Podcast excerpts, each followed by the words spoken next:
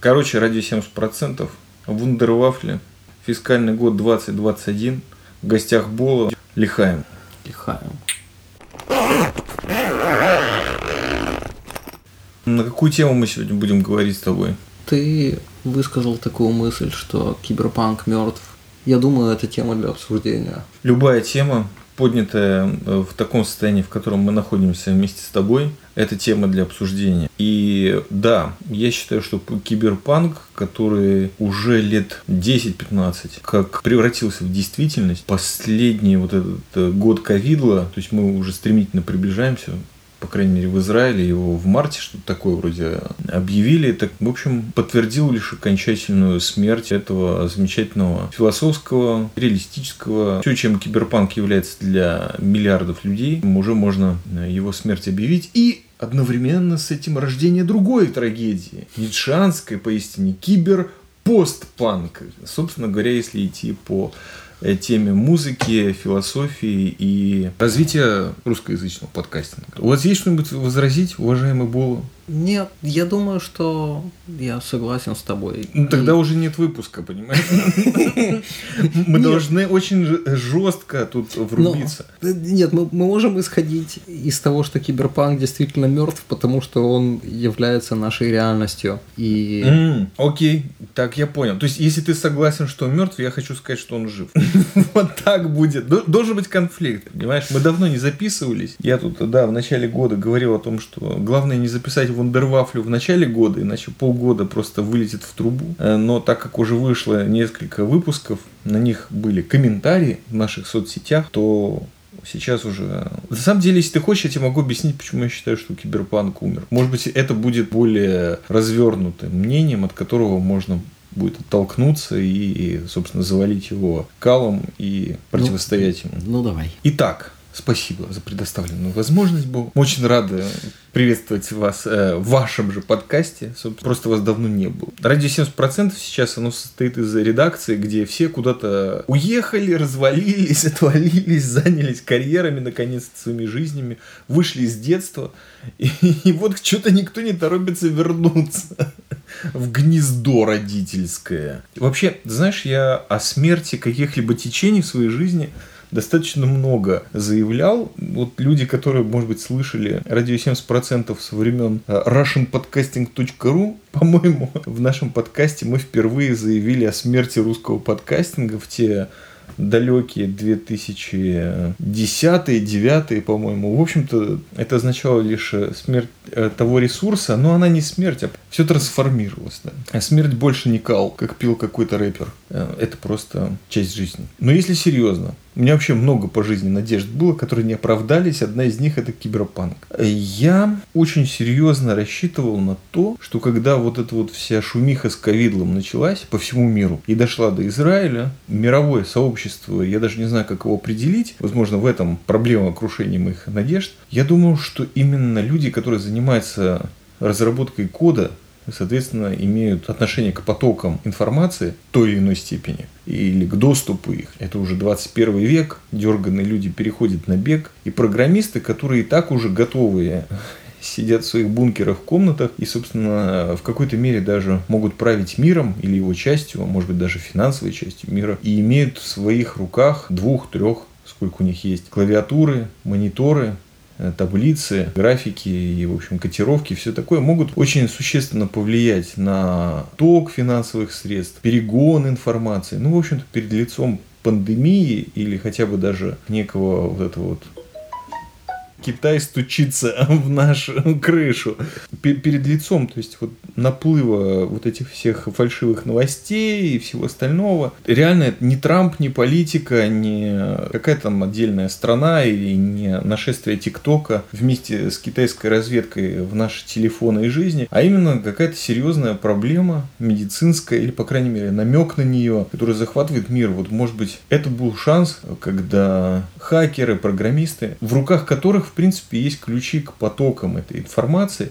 могли бы ее перенаправить для того, чтобы для начала не подавить, не обесточить по крайней мере, снизить уровень паники у обычных людей, у которых нет такого количества инструментов, что ли, доступа. И, соответственно, учитывая то, что они информацию получают из совершенно других источников, которые наполнены безумным количеством лживых фильтров, ну, всего того, что представляет из себя сейчас средства массовой информации, подконтрольные государства, корпорации, неважно. Смысл в том, что это был реальный шанс киберсообщества, если не совершить революцию, то, по крайней мере, сказать свое веское «я» в пользу людей, не в пользу денег, не в пользу технологий, не в пользу какого-то пластилинового или пластмассового будущего, а вот в пользу того, что происходит сейчас. Реально людям донести информацию, которая может их успокоить или может, по крайней мере, дать им шанс сделать свои собственные выводы.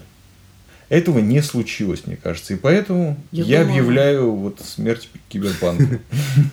Я думаю, ты относишь слишком много власти людям, которые гоняют биты и байты. Это не власть. Я, я не сказал про власть вообще ничего. Первичный какой-то уровень. Донести информацию до, до массового населения. По крайней мере, снизить уровень паники. Конечно, не изменить мир, не совершить революцию. И сейчас главная экономика это, в принципе, информационные потоки. Перенаправь их какую-то претензию на честность, на объективность людям, может быть, это и есть некий намек на революцию в современном мире. Этого не произошло. С ковидом получилась забавная штука. У тебя куча людей оказалась изолированы в смысле общения друг с другом, но при этом они не изолированы, потому что они все так же могут общаться через какие-нибудь WhatsApp и Телеграммы да. Люди, которые имеют дело с информацией, на самом деле... Нет, не, не было там никакого переломного момента. То есть, не знаю, это, это все как-то слишком нелепо. То есть, у, у тебя все равно есть какие-то технари, которые работают с этими потоками, и люди, которые вдруг решают, что нужно рулить информацией, исходя из того, что они являются fake news или true news. И это совсем не технологическая проблема. То есть есть куча всяких проблем, которые из-за того, что они происходят в интернете, они выглядят как будто их могут решить технологи. Но на самом деле нет потому что технологии не могут решить проблему социальной нестабильности. Я согласен с тем, что трудно в современном мире требовать каких-то решений, особенно от каких-то отдельных групп, но как бы обратимся к народным средствам, да, средствам народной взаимопомощи. Есть сервис YouTube, который когда-то начинался с того, что люди могли записывать свои версии каких-то известных хитов. Просто взять гитару, гармошку, стиральный доску, э, возможно, там, не знаю, пилу, и как-то наиграть. И люди это смотрели. Вот на этом поднимался этот сервис. Сейчас, если ты даже пукнешь в стиле какой-то, может быть, не самого известного хита, но полузабытой песни, тебя тупо бот забанивает, потому что ты, не дай бог, еще на этом получишь просмотров и начнешь требовать там денег за рекламу от YouTube. Нет, нет, этого не случается. Понятно, что вот так работает этот сервис. Но тем не менее, допустим, я не знаю, это знаком или нет, есть такой известный YouTube предприниматель Юрий Дудь, который очень давно вывел формулу успеха в YouTube на русском языке. Он приглашает знаменитостей, берет у них интервью, задает им всякие вопросы. О качестве этого шоу можно спорить, но смысл в том, что там знаменитые люди. Вот полностью антитезис тому, что происходит на радио 70% последний там или один из последних выпусков у него был с э, фотографом Дмитрием Марковым, которого я очень уважаю. Возможно, я, прослушав этот выпуск через год, ужасно разочаруюсь в себе. Но пока что это очень впечатляет. Там, э, конечно, фигурировало и творчество Дмитрия, но также Юрий Дудь со всей своей командой отправился вот в российскую глубинку и начал снимать там социальный элемент. Некие друзей Димы Маркова или тех мест, которых он, он снимает Россию, которая вот за замкадом и далеко-далеко даже за тысячу километров. Встречали людей. И вот после выхода на YouTube, на этой платформе, которая банит, казалось бы, самые естественные позывы людей исполнить музыку, которая им понравилась, и еще выложить э, в общественный доступ, через эту передачу можно помочь реально проектам, которые меняют что-то в жизни. Инвалидам можно помочь. Ребятам, которые живут и не могут себя обеспечить, им люди просто, вот увидев эту передачу, перечисляют деньги мгновенно, щелчком. Понимаешь, кто-то вот этот щелчок перечисление денег в одну секунду когда-то разработал. Это, конечно, работает и на барыг, и на кучу всего криминального, но иногда и работает на благое дело. Неважно, что делает Дудь, неважно, какое качество его контента, через его какой-то посыл люди могут помочь, реально, кому-то. О ком они вообще никогда не слышали. Да, то есть, вот я не говорю о донатах, я не говорю о помощи каких-то там шоу, ради 70% тоже, кстати, я не против было бы такой помощи. Но смысл в том, что технологии реально помогли сократить расстояние. Те, кто может помочь, может это сделать просто потому, что им сейчас это зашло, опа, они помогли спасли человеческие жизни, спасли людей от саморазрушения, еще чего-то. Просто передача информации. Очень мало людей сейчас на Земле, у которых не было бы хотя бы мобильного телефона в руках, либо в какой-то их шаговой доступности. Ну, ну да. смс доступны сейчас. Огромное количество той рекламы, которую мы перед очередными этими выборы номер 200 в Израиле получаем, это смс которые просто через интернет нам посылаются.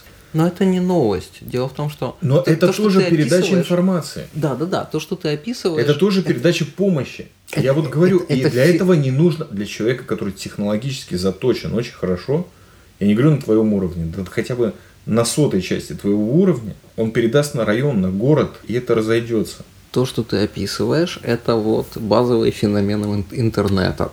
Возможность коммуникации пренебрегает пространством. То есть твое географическое местоположение вообще не, не барабанит.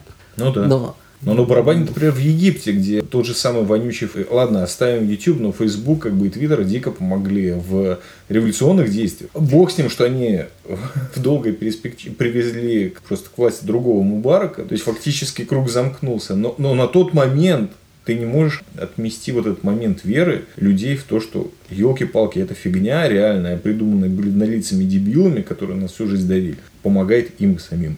И это передача информации. Да, прикольно. Подожди, ну, ну мы начали за упокой. В смысле, мы... Так хор... мы смерть, у нас тризна, понимаешь? Тризма на 2-0. Криптопанк у нас помер потому, как превратился в реальность. Допустим. Шифропанк. Крипто это у них там. Киберпанк. У неславян. Да, да, да, да, да, да, да. Бурбон-панк. Вот. Да.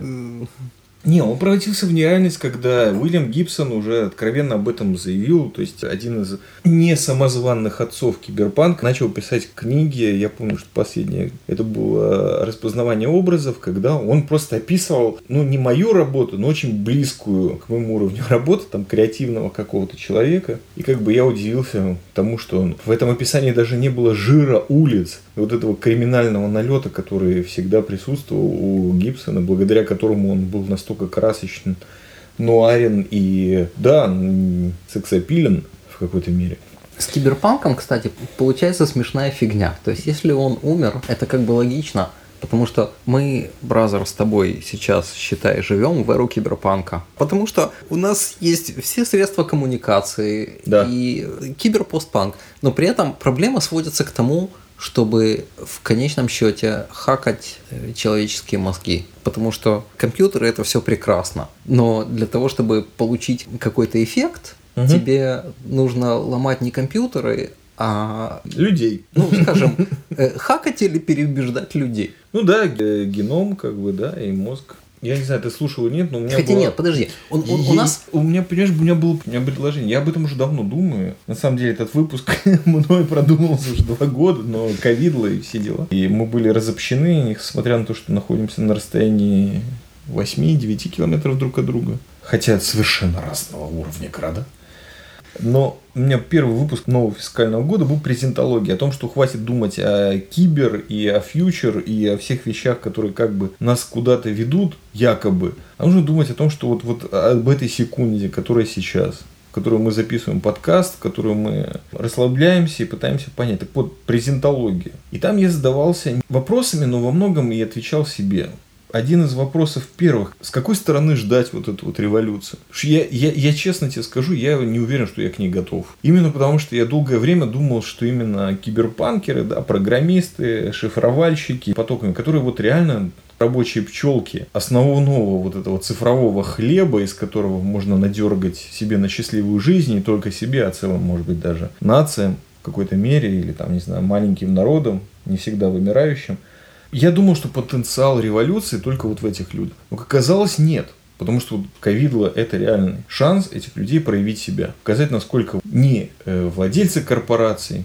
меганациональных или межконтинентальных, не главы государств, которые практически... Кого мы сейчас вспомним, кто реально хоть как-то по-человечески отнесся собственному населению к своим гражданам. Не знаю, большинство из них просто тотальные fail. Ну, Программисты тоже. Но кто, кто будет основой той революции, которая нас оглушит сбоку, в спину, сверху? И я вот думал, что, может быть, это духовные лидеры какие-то, может быть, это люди, которые в физической погоне за денежными потоками, ну, буквально там гастарбайтеры, иммигранты. Кто, кто будет?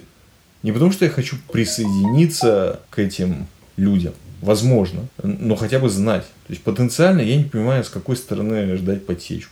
От этой бесконечной издевающейся над киберпанками ради 70% судьбы. Над киберпанками никто не издевается. Над нами издевается правительство Израиля, бразер, на секундочку. Его легко можно игнорировать. Ну, потому что... Ну, с деньгами-то да. Настоящему нанайцу не обязательно передвигаться в пространстве. Поэтому ограничение в, в передвижениях, оно такое, знаешь. Ну, к современному, да. Теперь, теперь мне не только нельзя двигаться вверх и вниз, мне еще нельзя двигаться влево и вправо, и вперед и назад тоже. Слушай, в этом отношении власти российские против шамана, который шел через всю Евразию, Подожди, там Опять был Росс... шаман у этих, у американцев, который прибежал в... Так вот они же братья, наверное, в Кваноне, да. Ты понимаешь, в 21 век мы наблюдаем полный fail не только киберпанка, но еще и шаманов. То есть все рушится. Понимаешь, шифрование не нужно, потому что уже все давно победили. Все злые. Ну, киберпанк это не про шифрование. Киберпанк это про то, что... Это про кайф, да. Это, ну, а, общество, которое будет как-то взаимодействовать. Это все танцы на краю пропасти. Какое общество, бразер? Киберпанк никогда не был про общество. Возможно, киберпанк, он всегда был именно про вот этих одиночек. Просто вот такой вестерн, отсюда как бы многие вот эти криминальные мотивы, многие вот эта вот жизнь на грани, и вот эти вот женщины, которые долго не живут, но то мгновение, пока вот эта блуждающая звезда или падающая, падучая, да, кстати, интереснее звучит, так вот она вот на небе просквозила, Киберпанк он изначально был заточен на одиночек, но там все равно, вот в Некроманте, понимаешь, у него был одиночка, который совершал революцию в конечном итоге. Он совершал что-то, что... Но, но, видимо, вот, вот тот момент, он как бы тогда он еще нес в себе вот эти 70-е. И одиночка может повлиять на общность. Ну, но на вот самом деле нет. Из э, нашей истории у нас э, был, пожалуй, один такой, называется Сатоши Накамото – который замутил биткоины. Но то, он, что он типа сделал, исчез, это важнее. Да. Кстати, определили, кто он, где он? Вроде нет. А, до сих пор нет? Нет, там до сих пор всякие... Ну, слава богу. Хоть какая-то загадка осталась в этом мире. Правда, никому не нужно уже. Ну, как не нужно? У него там неприличное количество этих биткоинов есть теоретически под ключом. То есть он уже вышел из статуса неуловимый Джо, который нафиг никому не нужен. Он, он вполне себе уловимый Джо, потому что у него есть неприличное количество процентов этого биткоина. А ну, как это так получилось? Ну, потому что когда он запустил эту шнягу, он ее майнил. быстренько подкачался. Да, и поэтому у него там получилось неприличное количество этих биткоинов. Поэтому как бы интересно, кто это. Потому что у него есть современных этих расчетах какой-то хулиард денег. Но, ну, тогда но... непонятно, кто это. Я тебе прямо сейчас раскрою. Внимание! Это правительство Китая. Но однозначно. Нет, там английский был слишком хороший, вряд ли. Да поверь мне. С 15 века китайцы попробовали внедрить своих агентов путем пластических операций, тиктоков, Мэйдзи в Японии. То есть были постоянно то там, то здесь. Цусима, римско-крымская война. Были вспышки, которые намекали на то, что что-то происходит, что не имеет никакого отношения к действительности. Тогда еще не было киберпанка, но китайцы точно тогда были. Понимаешь? И они Там намутили нам биткоинов с 15 века. Ты представляешь, сколько... Ты представляешь, сколько... Пять веков мутили биткоины. Да. Это только китайцы, мне кажется. Или индусы. То есть, либо те, либо другие. Либо они поделили между собой, понимаешь? Вот. Не, ну мы как-то не про то. Подожди, мы, начали за упокои. Не знаю, может быть, за упокой нашей молодости, брадеров. Я не знаю, ты слышал или нет, но тут подкасту 15 лет стукнуло. Да. Ты, ты представляешь? На самом деле этот подкаст привел человека с холмов, с Нагорья, да, который спустился когда-то в центр, где вот весь этот хуйтек и ошивается, в поисках работы спустился на равнину, и там, собственно, наши первые выпуски Вундервафля они называли «Программист против пролетария». И вот спустя как минимум десяток лет, плюс еще несколько, все вернулось на круги своя. Только сейчас этот пролетарий на пособии, на последних его крошках. Но нам было весело в процессе, но это веселье, оно нас держит на плаву до сих пор или нет? Вот тебя держит то, что происходило до сих пор. Ну да. Я все-таки начал заниматься информационной безопасностью и пришел к выводу, что это все движение бумаг и чекбоксов. Terms of Service. И да, и license agreements. Угу. И, и, и выглядит это абсолютно безумно, потому что вроде как у, у тебя есть, как у компании, какая-то цель, типа, чтобы твои данные не утекли. Ну да, и поэтому есть всякие госорганы, которые тебе говорят, чувак, ты должен соответствовать вот этим и этим и этим регуляциям. Но под соответствием каким-то регуляциям подразумевается заполнение каких-то бланков, в которых ты отмечаешь птичку в нескольких коробочках. При этом со всеми этими птичками получается, что в большинстве случаев это такое джентльменское соглашение. То есть... Вот, вот, вот. Первые, мне кажется, отсохшая нога, то есть после ампутации. Нет никаких джентльменских соглашений. Либо тебя засудят на каторгу 80 лет, либо ты отметишь. Да, но это такая смешная игра, потому что вероятность того, Чем что тебя она засудят... смешная? А, потому что вероятность того, что тебя засудят, это 1 к 10. Это не, ничего себе такой шанс. Знаешь, 10% я не готов даже на него. Да, но даже если да, в смысле... Кстати, может быть, это и есть некое продвижение о том, что ты говорил. Занимаемся хакингом мозга и генома путем вот этих бесконечных соглашений и подписаний бумаг очеловечить саму систему. Прежде всего финансовую, потом, как бы, возможно, судебную, ну и далее по нисходящей. То есть, если к системам уже применяются и идет разработка вот этих правовых норм, которые в человеческом обществе когда-то были связаны с моральными, то есть заходят не со стороны улучшения искусственного интеллекта, именно вот этих придуманных систем, как деньги когда-то, сейчас государства, корпорации, начнем превращать в человека корпорации и вот финансовые системы с того, чтобы просто мы начнем их жутко-жутко ограничивать. Это как бы типа правовые нормы, но представь себе ситуацию, которой придумали всякие правила, как себя должны вести страховые компании. Да. Потом у тебя появляется какая-нибудь... Случайным образом одна из компаний, какой-нибудь Шарбит, ее кто-нибудь ломает. Ну да. Вытягивает все возможные данные. И потом оказывается, что это иранцы, или еще кто-то, или какая-нибудь шняга. Но всех не колышет, потому что все привиты. Да, ну, ну, ну, ну, все нарисовали чекбоксы о том, что у них типа вот это все зашибись, и вот это зашибись, и вот это зашибись. И типа, и у них даже есть кто-то на ставке, кто-то типа меня, который должен... Который сядет в конце концов Да, который... на x умноженное на n в десятой степени лет. Да. Может быть, для таких людей как раз-таки и, и занимаются хакингом долгожительства, просто чтобы они сидели. Ты представляешь, вот как бы в Америке да, принято это, ну, я не знаю, насколько это реалистично заканчивать, то есть это, это пожизненный срок. Через 25 лет в некоторых случаях ты можешь подавать, если у тебя не 3 пожизненных или 4 пожизненных, ты можешь подавать на амнистию. Теперь, представляешь, первое, что тестируют, долгожительство, да, когда продлевают, допустим, человеческий срок жизни на 300, на 400 лет, и естественно, что это будут тестировать на военных, на, допустим, завоевателях космоса и на зеках, как это обычно бывает, но не на поп-звездах, сто пудов. Потому что они изначально деструктивны, все это мы уже понимаем. То есть не, нет поп-звезд буддистов, которые занимаются остановкой колеса сансары, превращением это в квадрат Чапаева.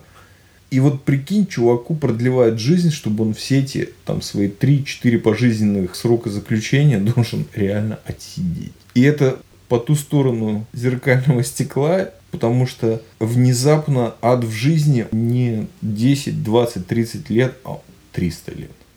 Это уже киберпостпанк однозначно. Грустная мелодия, не приводящая к смерти, а только к мучениям бесконечным.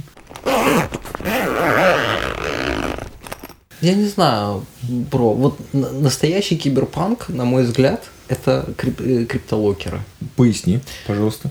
Объясню, потому что есть какие-то ребята, которые вбрасывают вирус в какую-то организацию, она mm. там шифрует данные, после чего они их шантажируют. При этом все это происходит через интернет, угу. без каких-то прямых контактов. Ну да, с, с использованием той самой криптовалюты. Вот это вот тот самый киберпанк. А что в нем кибер-то? Эм. Это просто криминальная активность, бразер. Тут нет панка, тут нет прорыва сквозь э, вот эти социальные нарывы, наросты и бесконечные корки к естеству. Через пога, через вот это вот, к сожалению, да, саморазрушение.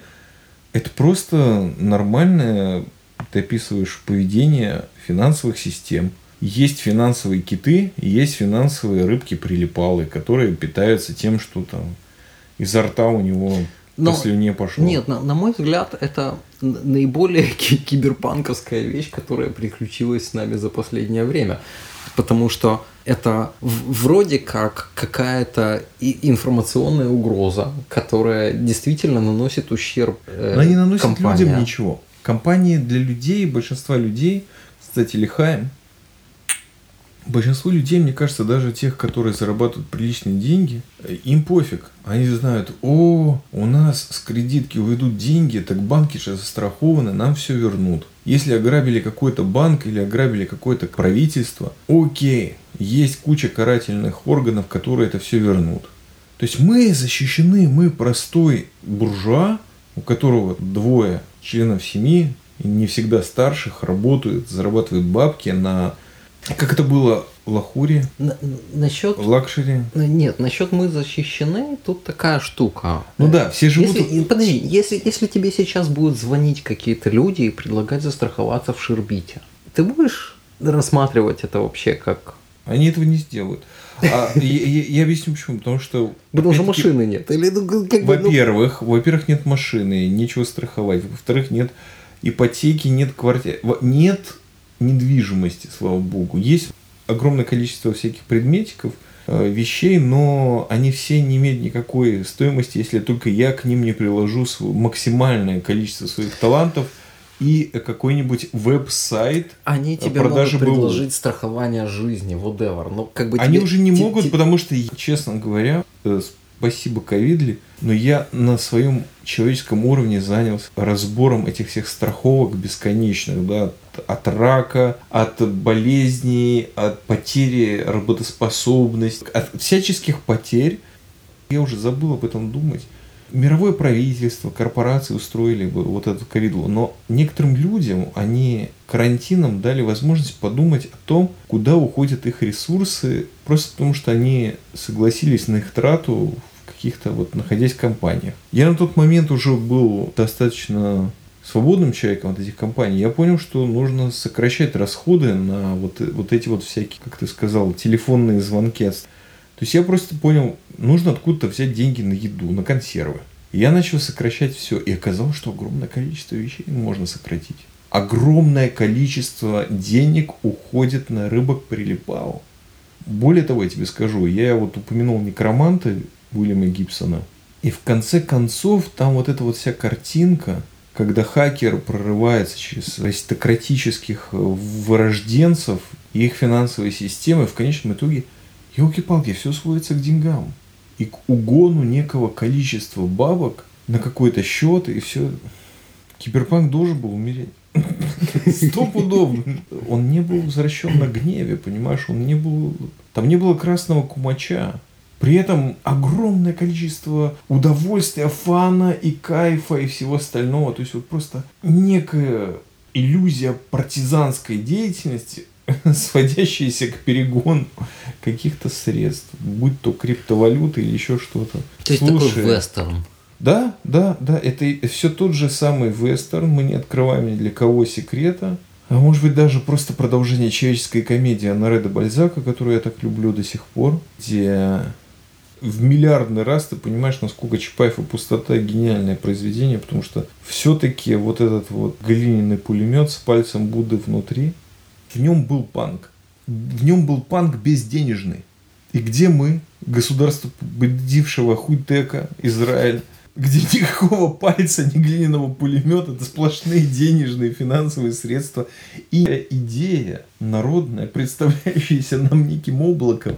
И да, и современное правительство, которое работает над этим элементом. Те, кто выбрали духовный путь парии для вас, а для нас это партнеры, а вы, платящие налоги придурки или сидящие на пособие от нас же получающихся, вы страдаете. Где в этой сказке жизни программисты? Платящие налоги придурки. Допились. Да, платящие налоги. Понимаешь, у меня это одна из проблем, которая с этим срезом общества, порожденного израильским хай-теком, была. Люди, большинство проблем, ну, я как наблюдатель извне, решают деньгами. Просто мы достаточно, грубо говоря, пашем в этом всем бинаре, чтобы вот эту вот всю ерунду, детские сады, цены на продукты, на медицинские услуги, вот это вот все, там вот какие-то вот эти вши роется и выбирает кого-то там в премьер-министры, мы это все закрываем. Вот мы здесь заплатили, и все, и все. И даже карантин по ним не ударил, потому что, ну, собственно, их мечты сбылись. Наконец-то можно сидеть дома в закрытой коморке, поставленные задачи решать и где-то там через беспроводные наушники слушать вот эти бесконечные заседания.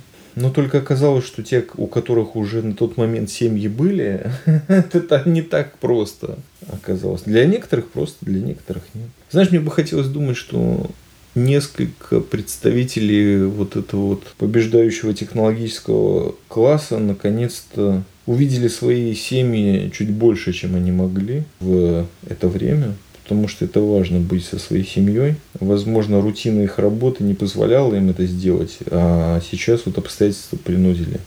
И если они увидели в этом некую красоту, то, может быть, это и есть та революция, которая должна была случиться вне зависимости от финансовых потоков или каких-то социальных конструктов, а просто...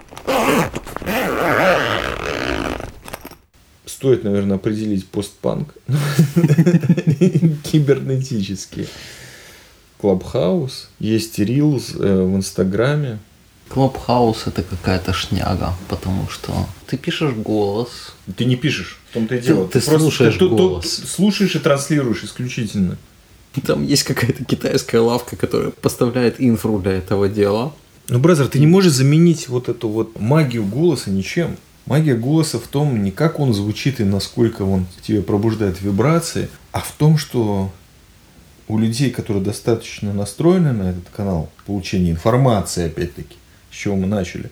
Голос это, это отвратительная форма получения информации между нами девочками. Это что... уже не очень удобная в наше время, но тем не менее она вернулась. И это, кстати, не то, что в наше время, подожди, Мефодий, там у них с алфавитом все было зашибись уже знает сколько времени назад. Потому что скорость чтения сильно выше скорости аудиального восприятия у большинства людей. Да, но и... ты понимаешь, что это когда-то было. Я, я к чему говорю? Речь даже чужая, особенно как бы живая, это никогда лекция. А когда, в принципе, речь слов или звуков обладает большим потенциалом рождения образов твоей голове, чем, допустим, просмотр телевизионной жвачки телевизионная жвачка, у тебя есть аудиопоток и видеопоток. Это как бы... Но тем типа... не менее, это давлеющая форма сейчас получения информации, будь то новости, сериалы или что-либо другое. Для большинства Окей, людей сейчас вот вопрос стоит так. А Клабхаус убьет радио? То есть как Инстаграм убил э, абсолютно фото- эквивалентен фото- радио. Но имеется в виду, у тебя есть какая-то фигня с картинкой Не, не, просто и вопрос- аудио, и понятно, что картинка тебе ограничивает типа возможность воображения. Но если убрать картинку, то аудио дает тебе возможность большего выражения. Но это Я думаю, что вопрос тут главный, и которыми задаются люди, может быть, из подворья, может быть, не понимая, что убьет Clubhouse. То есть Инстаграм убил фотографов в какой-то мере. То есть он показал, что все могут фотографировать. Clubhouse покажет всем, что можно делать радио.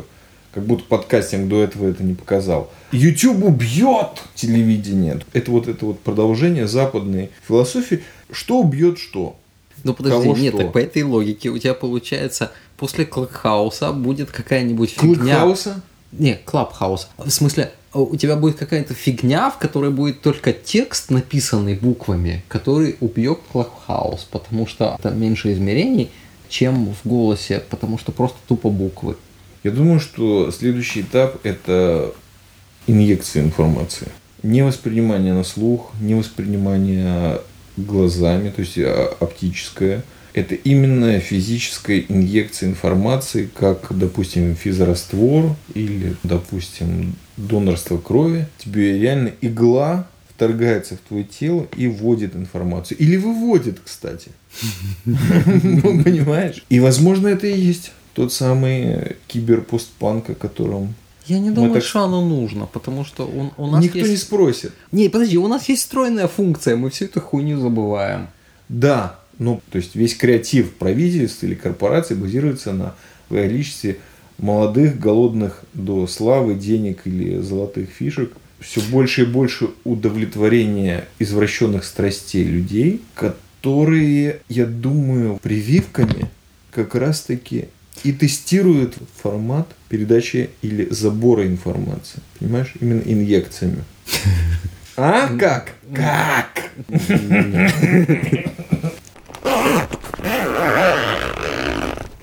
Ты хочешь что-то ска- сказать нашим слушателям? Мы какой-то такой пурги нагнали слушателям. Да, не, мы рассуждали, понимаешь? Мы нагнали пурги, это отречься от всего, на что мы потратили час или там, я не знаю, сколько отредактируется, десятков минут жизни, которые слушатели пос- по- посвятили. Но давай перейдем на тот элемент, который Киберпанк нам давал, на эгоизм, на путь одиночки. Что ты почерпнул из этого выпуска? Вундервафли, которая на последнее, потому что Мы его похоронили. да, мы его похоронили Вундервафлю вместе с Киндербанком. Короче, это такая братская могила вот этого вот цифромусора, аудиального при этом, с серьезным опытом существования. И придумать что-то новое. Какие чувства убуревают тебя в данный момент? Шер. Была такая исполнительница народных песен на английском. Я не знаю, как, как- когда меня информационная безопасность, я пошел ковырять искусственный интеллект. Почему ты не занялся проблемами воды? А чё вода? Ну, Искусственный- ты знаешь, это замечательный фильм «Игра на понижение», где Кристиан Бейл выиграл огромное количество денег за счет э, падения рынка недвижимости в Израиле. Когда он наступит, кстати? Вот здесь не наступает. В Америке наступил, здесь нет. Там было в титрах. А сейчас он переключился на проблемы воды в мире. Чувак, который предрек, собственно, просчитал весь этот кризис. Я считаю, что это лучший выпуск, бразер, сейчас. То, что у нас получилось. М, Нет, это какая-то шняга. Мы не высказали. Ну, то есть, как бы мы высказали как-то очень мало. Слушай, не решая за слушателей, что мы там высказали, а что нет. Мы плыли по течению Стикса, который вел нас к Фудзи, а оттуда на Сионскую гору. Мурия. Эймен. География. Нарисована двумя-тремя словами. Это искусство, бразер. Этот телевизор. Телевизор, который следит за тобой. Не, он, видимо, выключен.